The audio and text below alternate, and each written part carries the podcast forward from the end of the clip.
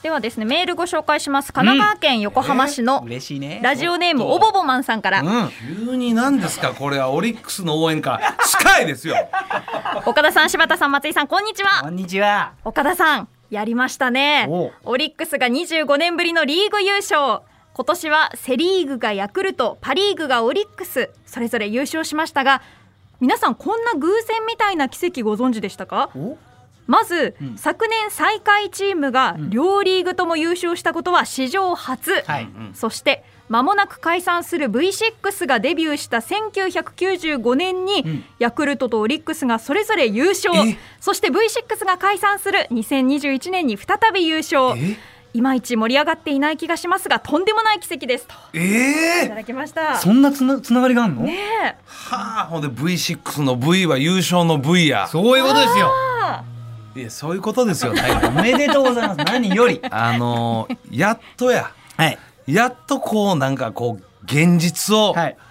理解したというか、はいようやくなんかこう本当オリックスさんはね、はいもうこの優勝ねずっとなんか夢ちゃうかと、はい本当にそんな気持ちなのよ、はいだから今までにもあの経験したことないことがいっぱいあって、はい例えばちょうど優勝の条件としてあのごめんこの音楽ちょっとちょっと下げてくれるか もうちょっと気持ち込みたいなもうちょっと気持ち持ちをちょっと落ち着けわかたりまいしたわかりましたわかりましたはいあのーちょうどあのロッテと楽天が、あのー戦ってて、条件としてロッテがあの残り3試合負けた時点で、はいあのオリックスが優勝、はいそんなこと今まで俺経験してへんから、みんなオリックスは、はいはいこのロッテ楽天をこうもう見てんねんけど、途中わけわからんようになってえこれどっち勝ったらええねんみた いないやほんまやほんまやねほんまですか ほんまなんか他のチームもねこれはまあ当然勝負のためやから、申し訳ないねんけど、ロッテ負けろというか、はその気持ちもなんかこう、今まで経験したことないことやからあーなんかこうロッテ負けろいうのもなんかな思いながら、気持ちがね置きどころがほんとねなかった。いやだってオリックス応援し始めて初めての優勝ですっていう人もいる,、ま、いるわけですからねそういうことですよ。 25年ぶりってことは25年ぶりやからねえ。球界で言うと25年って一番いや、一番あの、長い、もう離れてた球団や。ですよねオリックスがうん、だからもう、この優勝で、やっぱりこう、溜まったもんやろな。ん M1 優勝の時よりメールが多 かった。なんでよ祝福の。本業がまず本業がまた。 応援団なのにほんまに。普通の一般のオリックスファンの親父やのに。はいなんかほんまに M1 の優勝の時いやーもうすくもうまあまあ少ないって言えば少なかったのよちょうど俺 M1 優勝あの会場がね、ええあの当時どっかなんかどっかってまあ忘れてもパナソニックでしたなんかそうそうそうそう,、うんそうですよねほんで、うん首都高乗るまでにもう俺メール全部読み終えたぐら いからはいそんなもんでしたそう首都高乗った人がうとうとしてた しからもういやでも今回はもう本当にそういう祝福メール LINE で、はい一番最初に来たのが、一番最初に来たのが、10年以上も会うてない高校生の時の友達から来たのよ。へえおめでとうということは、そんな、そんなある意味、ね、頻繁に会うてるやつよりも、そういうやつが一番最初に来るということは、そんだけこのオリックスの優勝が、なんかやっぱり、あんねやろな。あじゃあそうじゃないですかやっよぱりかったな、岡田よかったなという思いがあんねやろな。思っててくれたんでしょうねそうや、っぱそりう岡田さや。んのことも本当ねにチームのこともなあだからもう優勝の瞬間もやな。はいなんかこう、ほんまかな思って、ずーっと、え、優勝マジかと。ほんまにこの気持ちが。山本投手でもよかったっすねいやー、最終戦やろい。やねいやごめんなさいはいあの、選手言いましたよね。はいその日私、あの、オリックスの試合にかぶりつきじゃなくて、はいクイズノーベル賞にかぶりつき ました。岡田さん、はいネットのニュースになったのご存知ですよね あそんなのニュースになります これがすごいのだから岡田さんがオリックスファンとして25年ぶりの優勝に立ち会えないかもしれないというのがニュースになるただ野球ただのオリックス好きのおじさんの話ですよこれが世間のニュースになったというのが、どれだけオリックスファンを待たせてたかっていうね。そういうことですようん。本当にこれはもうこれ野球ファンとしても嬉しいんですよ、やっぱり、この優勝って。そうそうそうそう一緒にキャンプ行ってね。あそうやそうやそうや僕らね、始ままった時、いはいはいはいはいはいはいや、応援しましょうって言って。ね、そうやそうややっそうてる中ですよだからな本当にそういった意味で、みんなこう感動して、はいあのーこれちょっとまあ25年さっきね柴田君言ったように、当然まあその25年の間に、現役を引退した人って多いんですよ、オリックスのそうですよ選ね手で。はいただその時、あの、ちょうど最後にですね、あの、代表的な岸田、今、ピッチングコーチです。はい岸田投手。はいえーその投手が最後引退セレモニーで、オリックスは強くなるんですよ、という。うん。そういうセレモニーを言ってるんですよ。おお。だからもう選手、球団、スタッフ、監督、コーチ、みんな感動したんですけど、特に岸田コーチは、これはもう感 情の、もう本当に爆発してると思うよ。そうですよね。ねえ、ファンも本当にこう、いつ優勝できるんだろうという、はいもう言ったら本当に申し訳ないんだけど、俺テレビでオリックスさん言いながらも、はいテレビ等々でやっぱり自虐のね、オリックスのこうネタを喋ることが多くて、はいはいそれもまた、ちょっと今回の優勝で、あ、ちょっと申し訳ないなという部分はあるんですけ ど、でもこれからも自虐ネタは言い続けようと。優勝しようが。もう今強いですからこれこれね。から黄金時代が始まろうが、はい自虐は言っていこうとこ れは黄金時代が来ても、来ても言います受けなくなります よ、だっていやだからそうな自の虐。そうなのよこれもまずいって言っちゃまずい岡田圭佑が爆笑を取り出したみたいなもんや滑り芸がウケんようなんだよ滑り芸受けてんのかわけわからんけどねでもまあとりあえず本当にもうありがとうございましたはいいやー、そういうね、なんかはいメールもいっぱい来てた来てるみたいですね。あやあっぱ感り。謝ね感謝よ本当になえまあ嬉い素わ晴らしかったです、本当にね。おめでとうございました。ありがとうございますはい。ではタイトルコールいきましょう、はい。 あタイトルコールありましたかありました ありましたって。マスター岡田の岡田圭佑と、アンタッチャブル柴田秀嗣のおおか菓し子ばいやー、本当にね、先週、あの、リモートのね、はいあの、大阪で、どうやって大丈夫やったいや、それを聞こうと思って、このオープニングにも。あ、岡田さん的にやりにくく俺たちは岡田さんモニターで見れるし、はいはいで別にほらトークのラグもないから、はいはい全然やりやすかったはやりやすかったんですよ本当、はい俺俺ももみ、たいな感じでしたあ、よねそう、はい、あのーこの番組のヘビーウォッチャー、うん CBC の石井アナウンサーも、はいはい一応確認したから、どうやった言うたら、はいはいあ、全然普通でしたって言ってたあの、ラジオっ子の石井君が OK 言ってんのやったら大丈夫やなと思って、本当に。よかったですねねえ申し訳なあいん。まりさ強くそう大丈夫ですって言われちゃっても困っちゃう部分もあるんですよなんか、ええどういうことですか別にスタジオに岡田いらねえじゃねえかみたい ないつもリモートでもいいんじゃねえかみたいな感じにもなっちゃうから本当のコミュニケーションってでも出ないからやっぱりいないと確かにそれ目の前にそうやねんそういうことなんですそういうことなんで師す匠多少やっぱりこのねやっぱり我々やっぱ突っ込むという間が命やかいらやそういうことなんですの間にスパッとこうね、うまく言葉入れるのが我々の仕事やから ね そんなに優秀な二人でもないですツッコミにおいて我い々やいやいやあなたは本当に突っ込みといやそんなことないもうこれはもうね名人どうや松井ちゃん、はい突っ込みとしてどっちが上やえ急にいやわかりますよ違う急に恐ろしい質問投げかけだった突っ込みとしてどっちが上やほんまいにやでも時代ですよね本当にこうやって昔はねラジオちょっと参加するとは電話で顔見れないとかそうや少し遠くに行ったらね大阪だったらラグがあって、はいはいちょっとコミュニケーション取りにくいとか音が綺麗とかあったけど、はい何にもなかった、めちゃくちゃスムーズまあいや時々プツってのあったかもしれないですけど聞いてる人は、はいまあまあ確かにねもうスタジオは全然時全然ね代になりましたよいや本当いいに時代万が一の時があってもこうやってできるからいやでもねでもよ、はいやっぱり大手やっぱりこう喋って、はいやっぱその人のこのね、はいこの顔色であったり、はい空気感という形ほんでツッコミと前や からズバッとどうやツッコミとしてどっちが上や柴田と岡田どっちが上あ やなたボケですってそれ あなたボケですすいません松井さん本当にはいもう松井さんのこと松本さんって呼んじゃうんだよボケですよお願いします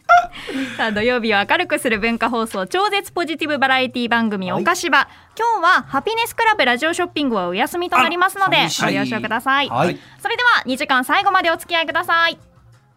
文化放送からお送りしていますおかしば今回は事前にメールを募集しました、はいはい改めて柴田さんからメッセージテーマお願いします、はい、かしこまりました。今回のテーマは、部活上がるありがとう元気ええなございます。 もう一周回っちゃってるんですけど、私疲れて。いやこれ今日はねあのーまあ、改めてまあ言うわけでもないけどまあはいちょっと録音で、いちょっとこう今ね、えーちょっともう暗い時間ですよそうなんです、すいません。ええ柴田君が今日仕事的にはこのラジオの前に何があったのえーっとですね、麻雀をはい解説するって番組が12時間ほど。お前のことコンタック柴田でも12時 間すごい効き目が本 当に。半端じゃないですから。疲れております、私。すごいな喋り倒しました我がノーベル賞でも7時間半やからな あ、でも入りからですから。入りからか入りから出までで。うわータフネスやタこフのネスでござい2ま人すどっちがタフや柴田 と岡田いやでもだいぶ年どっちや齢上で、年齢が上ですからね、師匠はいは。はいすいませんじゃあでは部活さんお願いいメたしますールご紹介しまどすうぞ神奈川県川崎市のラジオネーム第、あ違うわラジオ ネームあすいま違うわせんすいませんはいあ違うわラジオネームおよそ1回目のプロポーズさんからですあ違うわ ごめんなさい出よう私は出よう中学時代新聞切り抜きクラブに所属していました ちょっと待って、こんなのあんのおいちょっと待ってお前ネタコーネタコーナーちゃうで